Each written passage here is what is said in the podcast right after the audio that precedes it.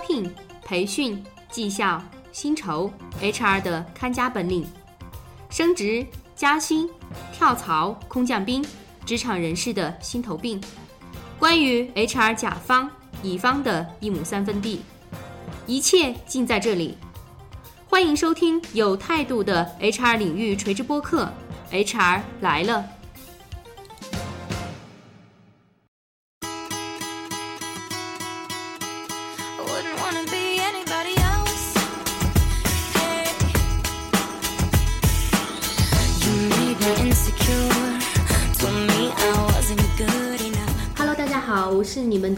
朋友 Maro，很久不见，甚是想念大家。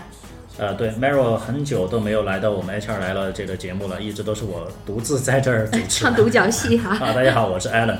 呃，刚刚这个开年哈，我不知道这个你们所在的这个行业这个员工流动率到底怎么样？呃，头疼的问题啊。头疼的问题，因为我印象当中，Maro 所在的这个行业百分之。至少有百百分之八十七八十都是都是九零后了，呃，都是九零后。呃，关于九零后，我最近听一个朋友跟我聊了一个非常有意思的事儿，就开年后的第一天，然后他跟他们公司的前台小妹妹说：“这个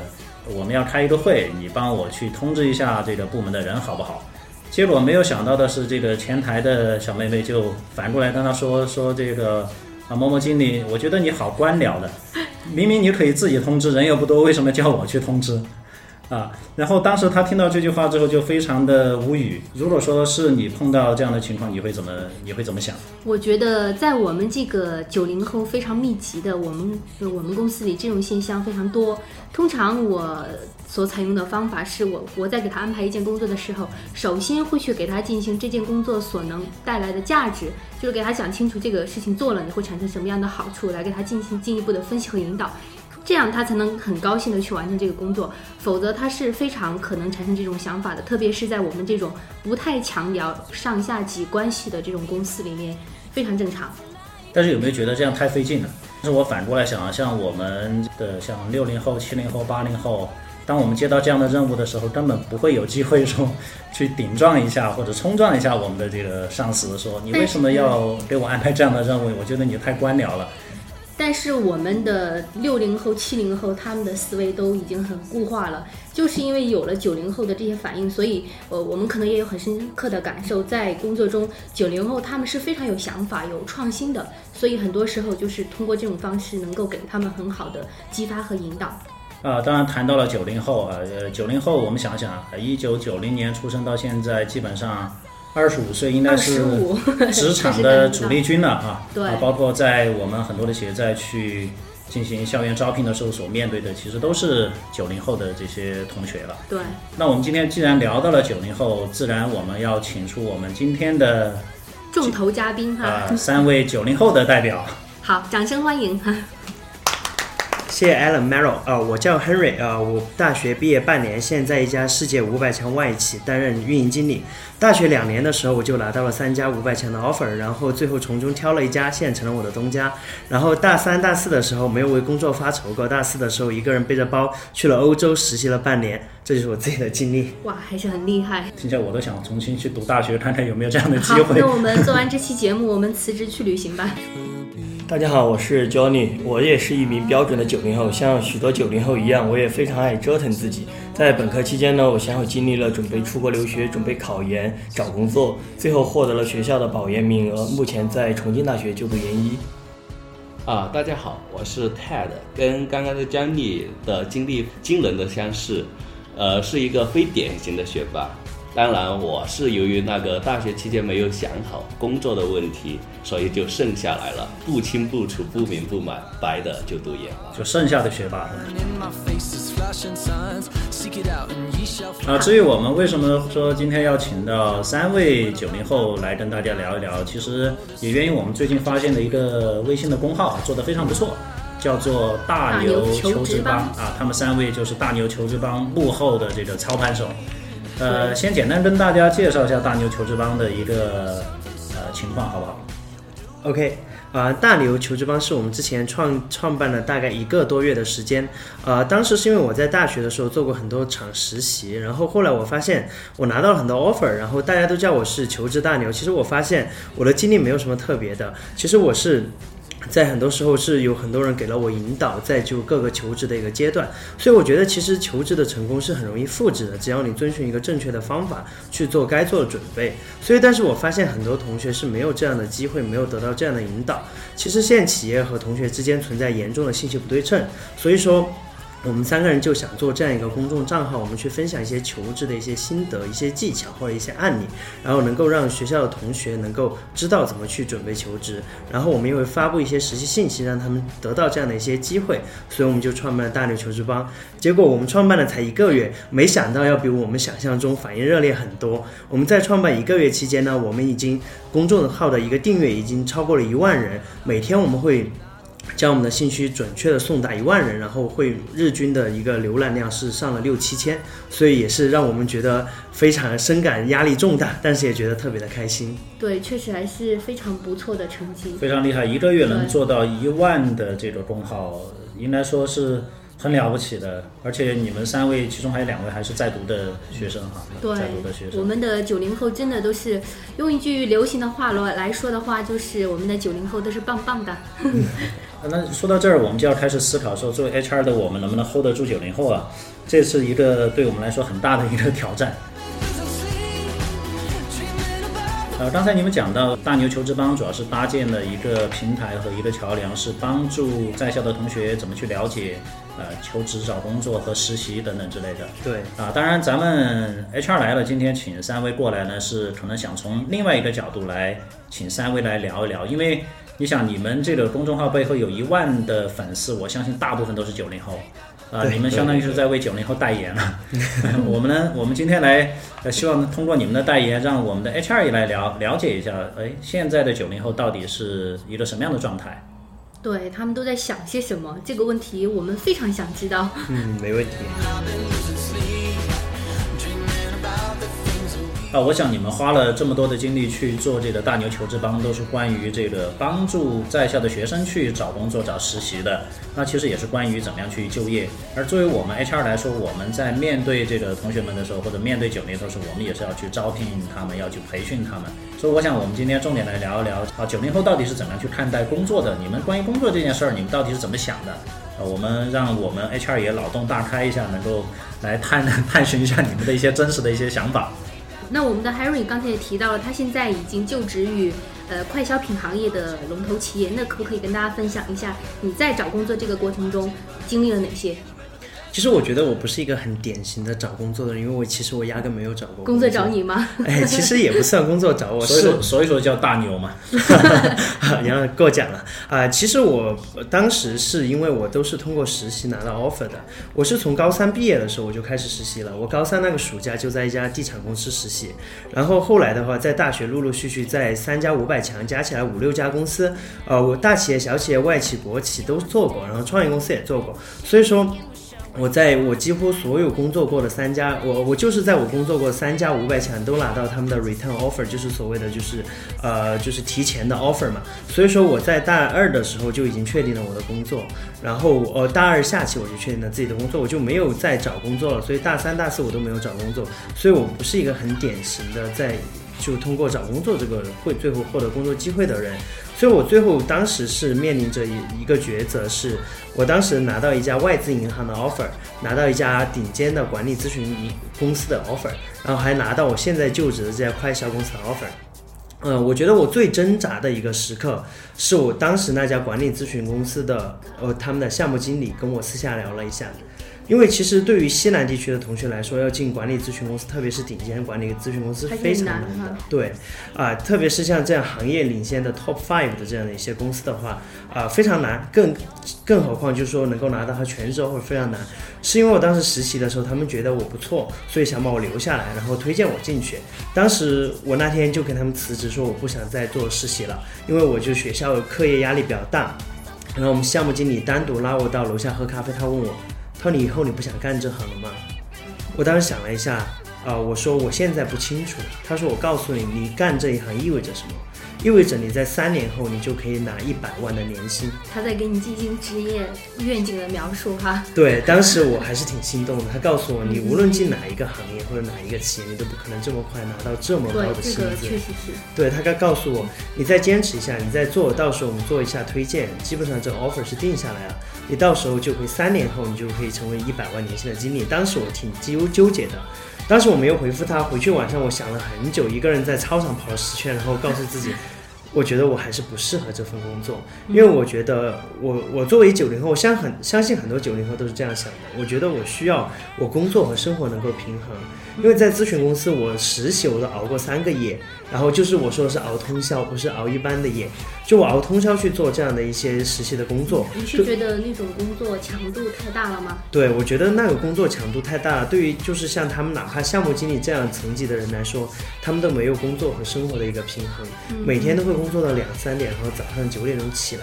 然后常年都是在出差。我觉得这个对我来说，我希望我工作和生活更加平衡，所以我选了我现在这家公司。典型的九零后心理哈，工作也要全情付出，然后对于生活也能够希望就是能够有很多的时间来充丰富自己的生活嘛。对，嗯这是第一个因素，是我觉得我想要工作和生活的平衡。嗯嗯第二个是说我个人的话，我未来希望我自己能够创业，嗯，而在那样咨询公司，其实可虽然积累的机会会比较少一些。对，虽然大家谈的都是高大上的战略什么的，嗯嗯接触都是 CEO、C C 各种 O 的这样的层级，但实际上。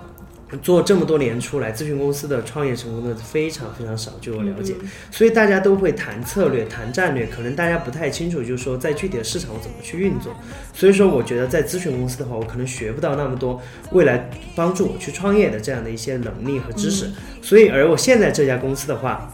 它的管理培训生的项目的话，就会在你毕业的时候就能够去带一个很大的团队。像我现在工作才半年，我现在就手下带着七个销售主管，然后三十七个销售代表，包括两百三十几个在门店的促销员。所以就我刚毕业就能够出去带这么大的一个团队的话，对于我自己很好的一个锻炼的机会。对，对于自己的领导力，还有最从最基础的做生意哈，嗯因为消费品行业其实万金油对于积累做生意的这个有很大的帮助，所以说我通综合两点的原因选择了现在这家公司。嗯。好，那么呃，刚才我们通过我们呃 Hiron 伙伴呢跟我们的分享，我们可以了解到，作为他来讲呢，他选择工作的因素，第一点就是希望我们的工作和生活能够分开，就是能够做一个平衡，很好的一个平衡。那么第二点呢，就是希望能够在工作中有很多学习的机会，能够帮助自己以后呃来进行一些创业或者进行一些经验的积累。好，那么呃，我们来了解一下我们的呃 Johnny。作为他来讲呢，他也是在我们的呃读书阶段就收到了很多的知名企业的 offer，但是他后来又拒绝了这些 offer，又继续去读研究生。那么呃，你是出于一个什么样的考虑做这样的一个选择？可不可以跟大家分享一下？嗯，好的。嗯，我呢是在大三的时候和亨瑞一样，因为我们两个是室友。嗯，我通过他的一些经历，然后我自己也去呃尝试着去找这样一个实习和以以及一个以以及工作。而在大三的时候呢，我拿到了几家嗯比较好的呃地产行业的 offer，以及一个呃呃银行的这样一个 offer。然后至于在这些 offer 当中，我呃最后选择了是一家地产行业的呃一个龙头企业的这样一个 offer。在这个选择过程中呢，其实我对于我个人呢，我主要是基于呃以下几点的考量。首先呢是行业啊嗯，当时呢因为地产行业还是属于比较热门的行业，然后因为呃这个行业呢，嗯可能在学校阶段也了解的不多，而且我们学校的话是一个嗯理工科背景会比较强的一个呃学校，就是说许多同学都进入到了房地产行业这个领域里面，所以我也想去尝试一下，去去了解一下这个行业，去了解一下这个行业里的呃嗯一个行业情况，一个职业发展。综合以上的这点考量呢，然后再结合啊、拿到的几家地产地产企业的名气 title，最后选择了一个 title 最大的这样一个呃地产公司，然后在里面呢实习了两个月，然后实习结束后呢，也同亨瑞一样就拿到到了这个 return offer。然后，但是呢，最终也嗯，最终是获得了学校的保研名额，而选择了读研。而至于为什么呃做出这样一个选择呢，也主要是基于以下几方面的考虑。第一呢是个人发展的考虑，因为当时呢呃因为自己嗯就一直以来呢还是呃呃比较倾向于进入到呃类似于国企、机关事业单位这样一个。当时还想进国企，哎，对对对，是就出于什么。样的考虑？嗯，一是我个人的一些经历吧，因为我在学校也做过学生会主席，做过一些、呃，就是像学生工工作这样的一些工作，呃，就觉得自己可能会比较适合呃进入这一方呃这方面的领域，以及一些这样的一些行政类的工作。然后其其二呢是嗯。因为是独生子女嘛，可能就从小对受父母的因啊、对对对，父母因对，就父母的因素影响会比较大一点。然后呢，嗯，当时做出这两个选择的时候呢，我是同学一起，就我们两个就呃把读研、工作就这两个就列了两个 list，就是说啊、读研有哪些好处以及哪些坏处。然后如果是现在工作放弃这个保研的话，有哪些好处，有哪些坏处，就通过这样把这个 list 给列出来以后，然后再加上一些嗯嗯自己的考虑以及一些父母和长辈的一些建议，最后呢是就做出了就选择在学校继续读研的这样的一个决定。嗯，对嗯但是拿着这么多好的这个地产的，应该说都是排名非常靠前的这些企业的 offer，然后最终没有去，这个会不会现在有点后悔？嗯，对，其实嗯，哪怕到现在也有想过，就是说，如果当时自己选择去了呃这家公司会怎么样？嗯，当时呢，可能也是由于也因为是大三嘛，那个时候呃，可能也有着对于嗯，就像一些年轻人或者一些九零呃或者一些在校生，就对于工作的一种本能的一种排斥心理，就觉得呃，可能在学校的话，可能不管是从压力上啊，或者是从一些环境上，可能会更好一些，就是呃，可能对工作的一种本能的一种排斥。不想过早的进啊、入社对，不。想 过早的进入社会，以及自己当时也可能会有一些一些九零后会有的一些迷茫吧，就说自己今后会做什么样的工作之类的。嗯、然后当时是之前有听过一个呃一个学长这样建议，就是说你不知道你自己的方向的时候，你就往高处走。所以我当时就采取了这条建议，就是说嗯拿到一个更高学历的呃这样一个文凭之后，然后可能可能会更好选择一些。好，那我们刚才我们的 Johnny 提到了当时为什么不想去参加工作，可能更多的是觉得校园的生活更舒服、更没有压力、更自由一些。那么，嗯，不知道这样的一种心态是不是成为了我们现在的很多的九零后不选择参加工作，而选择放弃 offer 直接保研的这样的一个重要的因素呢？那泰的伙伴跟我们来做一下分享吧。啊，我觉得这是有很大一部分，就是说有这样的一个群体的现象的。因为我的经历跟就是跟 Johnny 的经历就相当惊人的一致，就我们都是同样被保研，然后当时也是在工作，就是觉得你实在不知道自己兴趣在哪呀，你喜欢什么呀，你都没想好，然后你就干脆拖，然后呃，然后刚好有保研机会，然后你就接着对接接着读下去。这样的话，尽管是拖延，但是说很多人其实我们这是更直截了当的，就可以有保研机会，可以直接就跳。但很多人，比如说不想工作，或者说不知道。做什么好，然后他们甚至选择就是呃选择考研，然后这一条路其实是相当艰难的。对然后对，考研很其实他们也就是为了不知道自己想干什么呀，然后觉得有一个高的学历可能会对自己以后的职业发展会更好一些。当然哈，刚才聊了呃这么多，三位在面临工作或者选择工作的时候都有不同的一些考虑，其中我们讲到了这个工作和生活的平衡，为了将来更长远的这样的发展啊，或者对行业啊，对整个的自己的兴趣也也会有不同的爱好。呃，我不知道你们在运营这个大牛求职帮这个过程当中哈，因为也有很多的同学跟你们来进行互动嘛。现在的这些九零后们，他们在进行这种工作选择的时候，他们会更看重一些什么？从你们掌握的数据上面来说，能不能给我们一些反馈？OK，其实我们在我们的大牛求职帮做过一个简单的调查，调查的结果是大家更看重什么？其实主要三点，第一个是情感需要，第二发展需要，第三物质需要。说人话就是第一兴趣和好玩，这是他们考虑的第一因素，就是说符不符合自己的兴趣。第二个是说发展空间，未来我在这个职位上我是不是有发展，这个公司能不能提供给我到学想学习的东西。第三个是自己的收入水平及增长的一个潜力，就是说我现在能拿多少钱，五年后能拿多少钱，十年后、二十年后能拿多少钱。其实这三点的话，百分之四三的人都觉得，就是说我兴趣和好玩这个真的非常重要。然后还有百分之三十几的人是觉得我要有一个发展空间，呃，百分之二十几的人觉得说我收入水平和增长的潜力要高。这个就是我们调查的一个结果。呃，那如果说你们三位你们来做一个排序的话，你你们会怎么看？比如说 Ted，你第一位看什么？对我来讲的话，也肯定是要好玩，就是首先是要喜欢，就有兴趣。你怎么定义好玩？好玩的话，就比如说，我就做这件事情的话，我就不排斥。我觉得就说每天就是很有激情，就像我们现在做我们这个平台一样，就是说也是相当繁琐琐碎，甚至说有很多就是各方面的困难。但是你就一想到后面有这么多粉丝，然后每天都在关注着你们做的这个事情，所以就是每天都让你呃觉得特别有激情，就是你每天。工作起来就觉得这个事情挺有意思，就是希望你每一天的工作都是兴趣使然，对对对，非常高兴去投入自己的精力去做这样的工作。对，就你觉得这件事情是你喜欢的，你觉得有意思啊？你你们两位呢？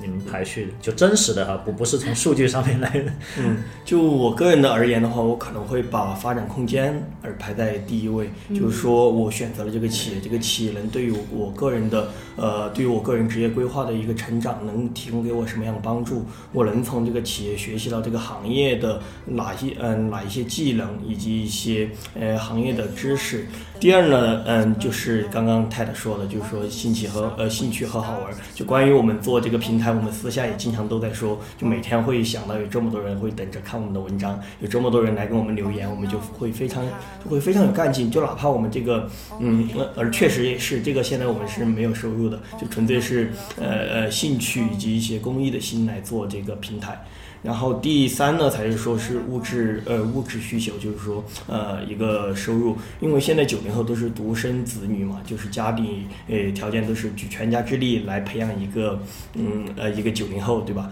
就是说，嗯，九零后可能为了一个，呃，为了一个单纯是糊口的一个工作去工作，就这样的现象来说的话是比较少见的。至少在你们的身边是比较少见啊，对，至少在我们身边是比较少见。嗯，你刚才讲到一个很有意思的，我我想问一下，因为你的第一因素是我要成长哈。嗯。关于成长，可能在 HR 看来就翻译过来，我们一般会说，比如说你的职业规划，嗯，我们讲成长，很大程度上，比如说你的这个职位上面的增长，对吧？对。啊，我不知道在你们的这个心目当中哈，你对自己的成长规划是什么？比如说，如果说我进了一家企业。或者就像你说，哎，我如果说我进来这个机关事业单位这样的，比如说你你想三年做到什么样的位置，五年做到什么样的位置，有有想过这个问题吗？就是你们怎么去定义这个成长？呃，这个成长呢，嗯，是首先是我是把它定义为分成两方面的。第一个就是呃，Allen 刚刚说的，就是一个职位上的一个增长，就是行政级别上的一个增长。比如说，呃，我三年做到呃一个呃经理，可以自己去带一个团队，去去去完成一个项目，呃，或者我或者说五年七年就做到一个部门的这样一个呃一个经理，十年做到一个总监，或者嗯，如果是在机关事业单位的话，就是一个呃同等的。这样一个呃级别吧。第二个职业发展呢，就是说自己的一个专业技能的这样一个发展。嗯，就比如说在地在地产公司，就是自己可以学到的呃一些像营销技能啊，就是说从这个公司跳槽出去，有一个嗯相同的公司可以给你提高呃提供更高的职位或者说更高的薪水，就是说可以学到一个在这个行业里的这样一个生存技能。那么呃，刚才就是呃，Ted 和 Johnny 都提到了一点，Ted 是第一点是觉得呃希望能够好玩，Johnny 也提到了，Johnny 的第二点也是希望能够好玩。你们都谈到了，就是每天做大牛求职帮，都会觉得很很多粉丝对这个平台有期待，所以你们投入了很多精力来做这件事情。那是不是可以理解为在工作中你们也希望这个工作能够呃给你带来价值感，让你觉得做它是能够体现你价值的？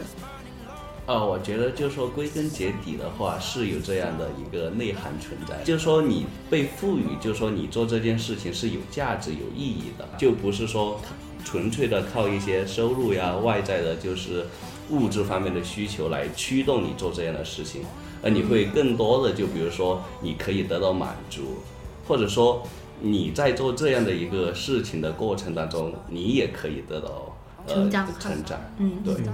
那我们刚才提到了价值，那么作为企业来讲的话，可能作为一个应届毕业生刚进入企业，他所做的工作都是琐碎的，都是繁杂的，有可能每天做的都是重复性的工作。可能你的价值并不是说一天、两天，甚至一个月、两个月、半年都没有办法去体现很大的价值。那这个时候，呃，作为我们企业的话，如何去给予你们？呃，我觉得就有一些案例可以来说，比如像呃行业领先的像宝洁啊，或者是说像地产或龙湖这样，他们做的比较好的是给一给九零后画一个饼。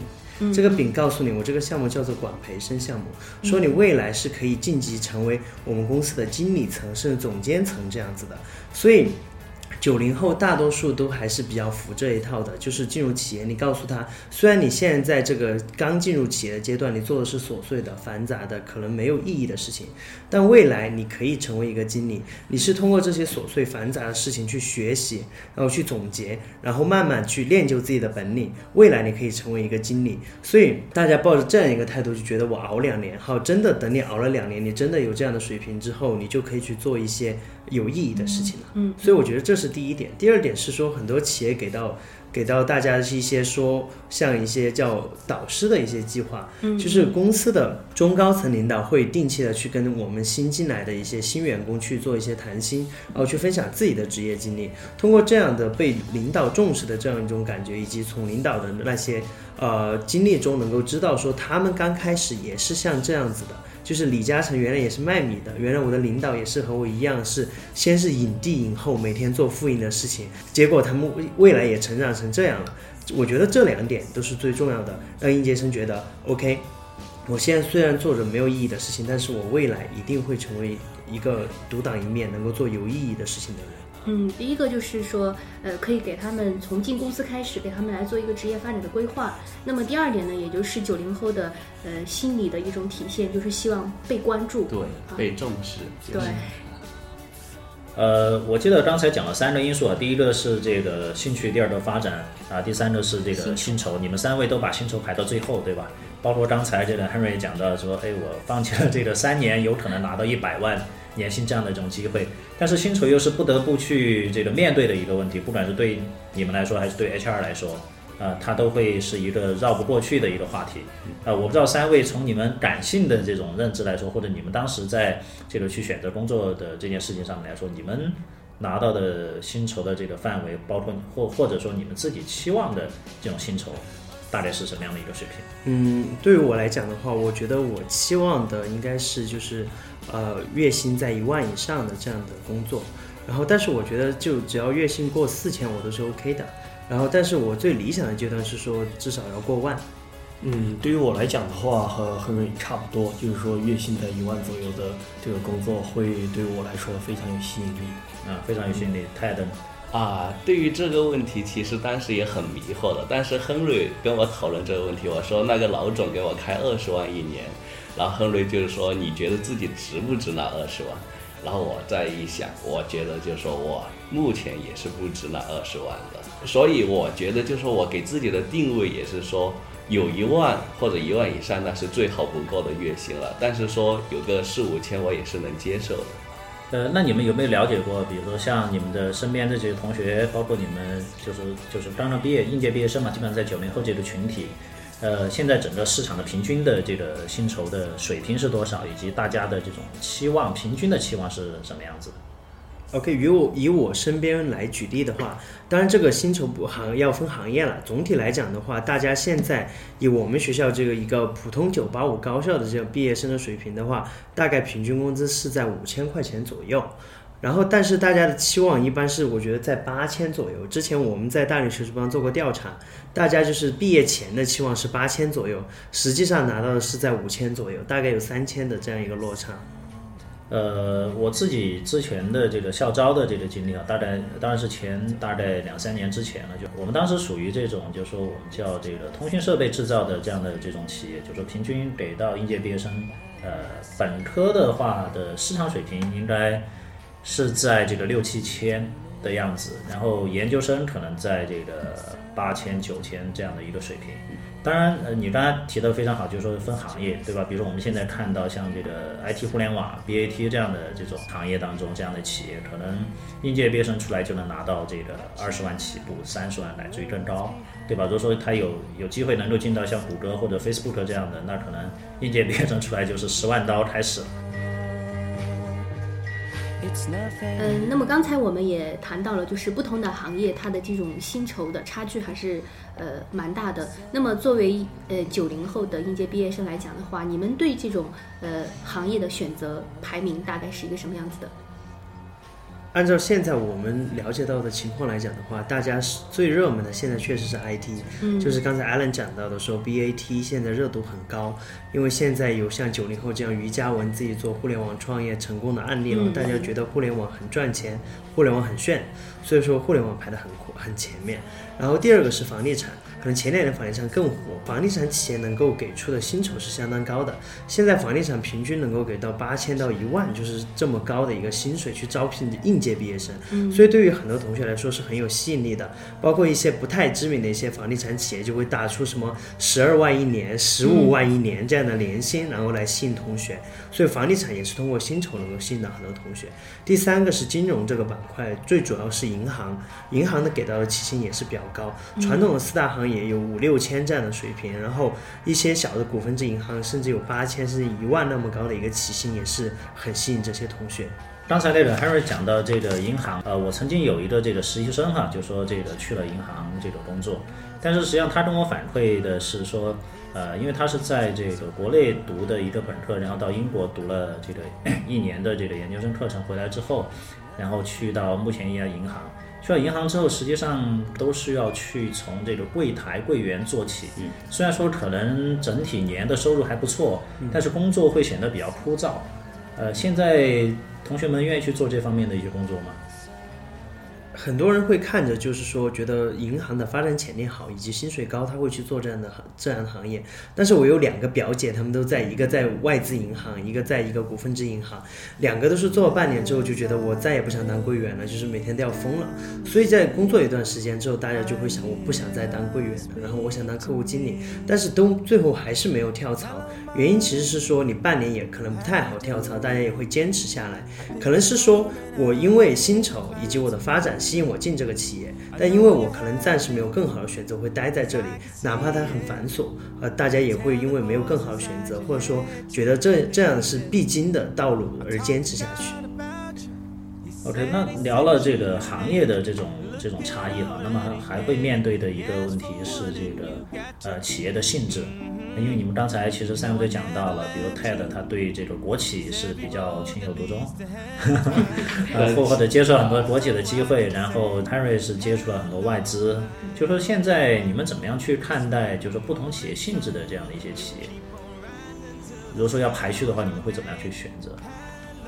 嗯嗯，我来看的话呢，是我觉得这个企业的性质现在已经不是说，呃，吸引我们去选择这个企业的最主要的一个因素了。去比较两家公司的 offer 的时候，不是说单独的去比较，它是国企也好，或者外企也好，或者民企也好。而嗯，就我身边的例子来讲呢，可能大部分去国企的同学，可能他的跟他的家庭背景有关系，比如像去一些电电力行业啊，或者说一些石油行业的呃这样的一些同学。而对于我个人来讲的话，如果对于这三个来排序的话，我之前呢是非常想去国企，嗯，但现在呢我又特别想去外企去尝试一下，因为当我看到了呃亨瑞的这样一个工作方式以及他的这样一个生活方式以外，我觉得这是我的比较一个理想的这样一个将来的工作嗯环境和生活方式。对，所以我现在来选的话，我可能首先会把外企排到第一位。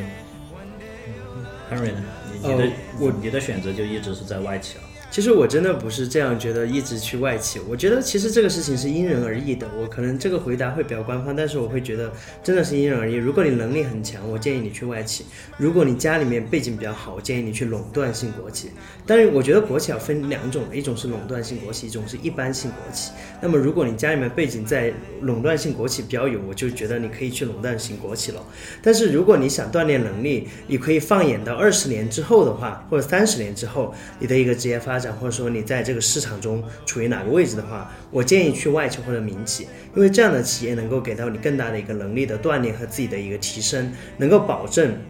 你在未来的无论是国企的变革还是怎样的一个市场的变革中，你始终是有保持竞争力的。所以让我现在排序的话，我觉得就是，呃，对于能力好的是外资大于垄断型企业，呃，垄断性国企大于民企。然后如果对于你说家庭比比较有背景，我建议说垄断性国企大于外资大于民企大于一般性垄断一般性国企。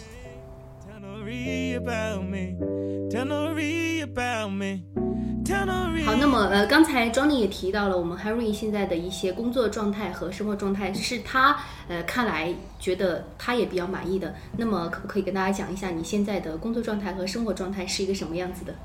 ？OK，可能我现在的工作状态真的是那种看上去很美的一个工作状态。我现在在一家外资企业嘛，然后拿的薪水也估计是我普通同学的三倍左右。然后我平时时间也是比较自由的，因为我从进入这家企业就是一个职业经理人的身份，我是担任一个区域的一个运营经理，然后带着一个很大的团队，然后自己。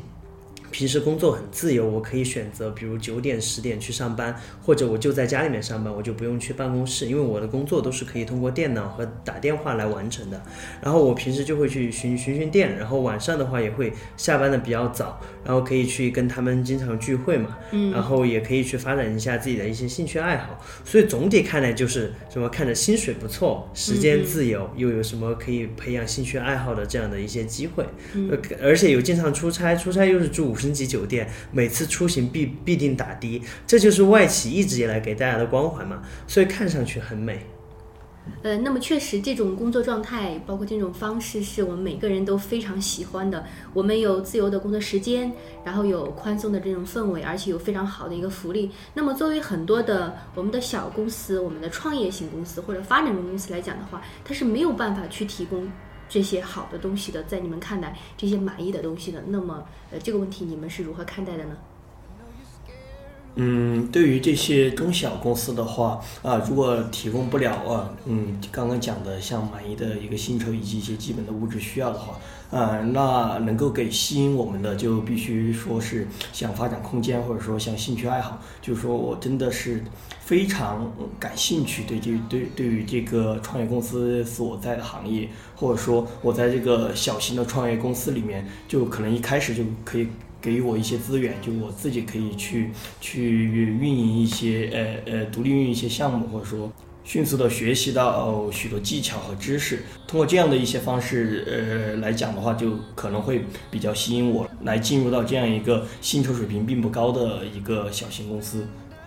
我再补充一下，呃，我觉得，我觉得其实很多人的话会进选择进入一家小公司或者一些呃创业公司的话，我觉得是主要三点因素。第一点是说你给不了我现在，那么你就给我未来，所以说呃你给我期权或者股份，很多人会因为这样的原因去加入一些公创业公司，比如现在很火的雪球。现在他就给应届生给到一百万的期权池，所以很多优秀的人他会放弃大公司的福利，进入这样一家创业的不知道明天会不会倒的公司。这第一个，第二个是说。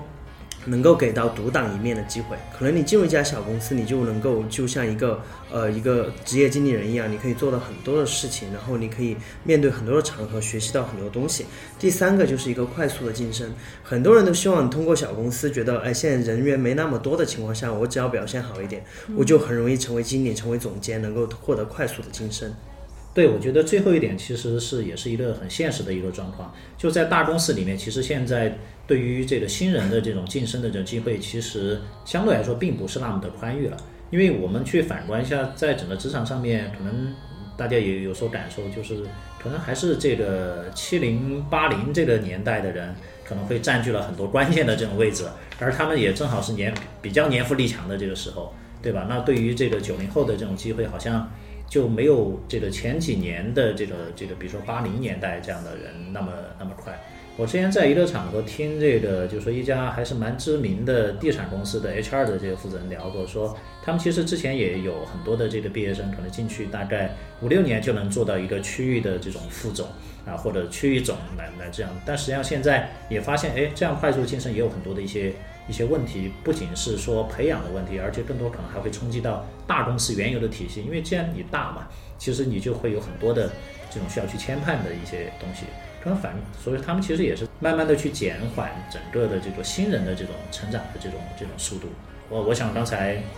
你们所提到的，就是说，呃，我们用这个呃长期去换短期的这种这种收益，然后包括这获得在小公司有更多或者创意性的公司有更多的这种晋升的这种机会，这个可能也是很多九零后会非常看重的吧。对啊，因为前面本身也提到，其实金钱并不是最。主要的这种这种因素，对吧？嗯，因为我也了解到，像现在地产行业，也就是呃，万科老总也提出事业合伙人这样的一个概念，也是说能够让员工就是单就像一个小团队一样单打独斗，给到一些期权或者是之类的，其实也是现在吸引这些新的年轻员工的一个方法。对，这个其实也能看得出来，就是说很多的一些这种组织也是在适应整个时代的这种变化，甚至适应我们。呃，八零后、九零后，甚至是将来的零零后，他们的这种工作的这种特点，他们的这种需求反也是在反向的去进行自己组织架构和组织模式的这种调整，对吧？其实这这是一个一个相互互动的一个过程。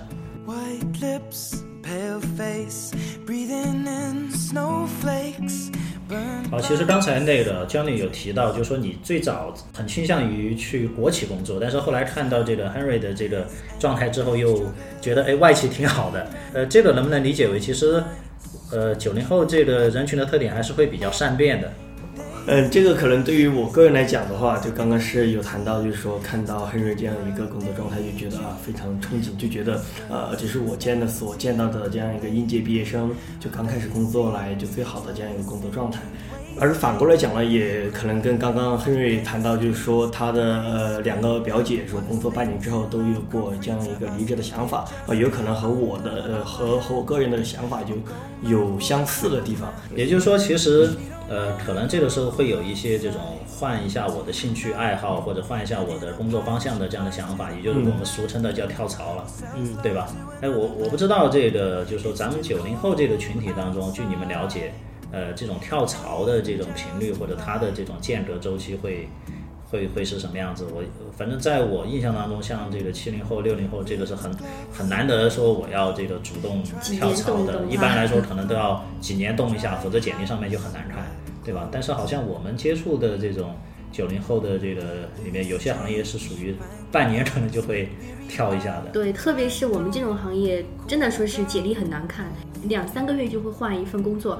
对，其实，在九零后这个群体中，跳槽肯定比六零后、七零后频繁的多。像我爸妈那一辈，他们可能是做一个工作，甚至做一辈子这样子。但对于九零后，像我毕业了半年，我周围的同学可能有三分之一都已经辞职换了公司，然后他们有的跨了行业，甚至有的没有跨行业去了相同的一些公司。所以说，其实离职率很高。那你是否了解过像这三分之一的这个同学？他们为什么会为什么会跳槽？其实最主要的归根结底，无非是说他们当时在进入这家企业之前憧憬的、幻想的和脑海中描绘的那个企业，和实际上他们去工作的企业。这一个理想和现实的一个差距很大，理想太丰满，现实太骨感了。对，可能有的人会觉得我我的兴趣是怎样怎样的，那只是一种想象当中的。对，那是一种想象当中的兴趣。当他真正去了这个企业，才发现我可能不太适合这份工作，我的兴趣可能不是真正的来做这件事情上。呃，但是也不愿意说委屈自己的这个兴趣，反正我干半年，我就我就去寻求更好的这种机会了。对对对，其实说到底还是理想和现实的差距。至于其他的，可能他会觉得，我觉得这个工作太累啊，我觉得这个不太符合我兴趣啊。其实这些都是表象。呃，但是当我们 HR 遇到这种跳槽的这个呃员工的时候，其实就会很头疼。呃，其实反过来想，也许我们能够去做一些呃前置性的这些工作。对，就是其实我们公司在这方面就做的还不错啊、我们公司现在是整体离职率每年的流动率大概百分之八到十，当然这个可能呃可能是还比较高了。但是我们的实习生的留存的比例是大概呃它的离职率每年只有百分之零点几，也就是说我们公司大概是有四分之一的人是通过实习生项目进来的，而这四分之一的人每年的流动率只有百分之零点几，所以是非常非常低。所以我们公司就是通过像做实习生项目这样子，啊、能够把这些人提前让他们发现自己的职业兴趣，发现自己是不是适合这个公司。那么不适合的人他就不会选择过来了。那么对于企业来说，它也节约了它的成本，因为一个实习生付出的成本肯定比说我培养你半年之后再失去你要低一点。所以说，通过这样这这样的筛选进来的人，在公司能够待很长的时间，而这些人很多到最后都做到中高层，成为了我们公司的中流砥柱。所以我觉得可以通过像实习生项目这样的一些前置性的工作，来降低一个企业对九零后的一个离职率。对，我觉得这一点其实对我们 HR 来开展工作的话就很有启发，把工作能够做到更前端。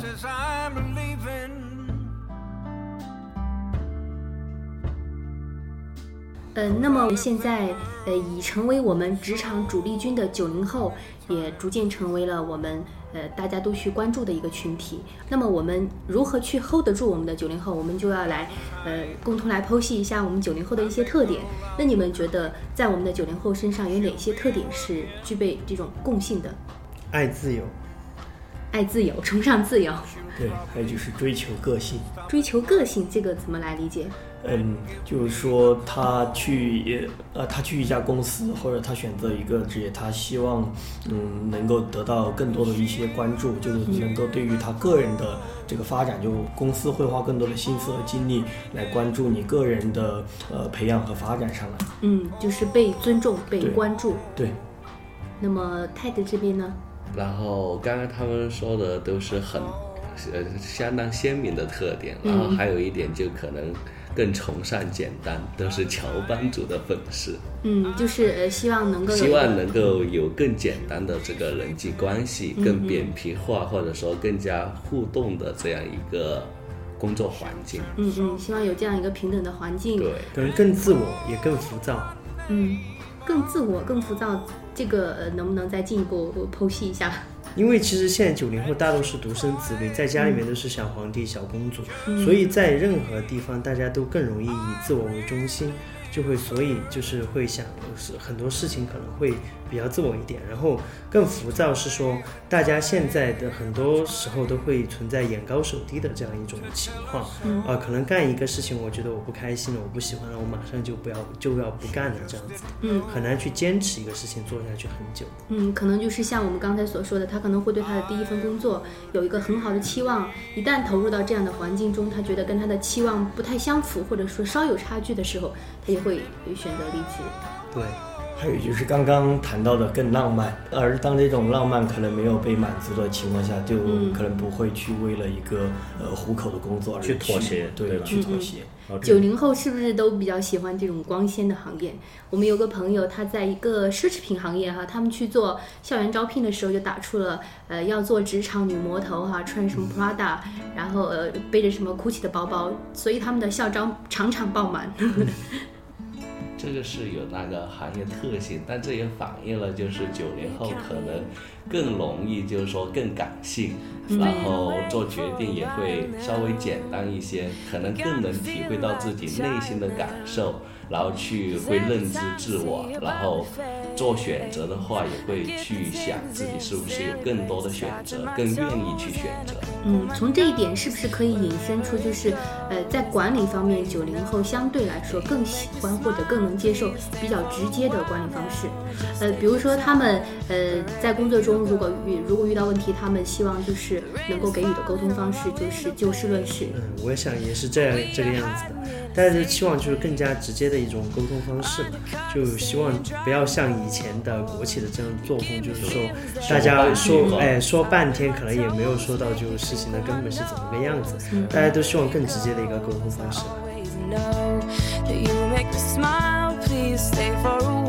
当我们总结了这么多九零后的这种特点，崇尚自由，然后追求个性。有自己的这种价值的这种追求，所以聊这么多，其实归根结底还是回到我们 HR 来说，我们都必须要去面对，要去了解这个九零后的这些特点，因为他们已经成为了整个劳动力市场的这种主力军。我们对他们的这个管理也好、培训也好、招募也好，都必须要去，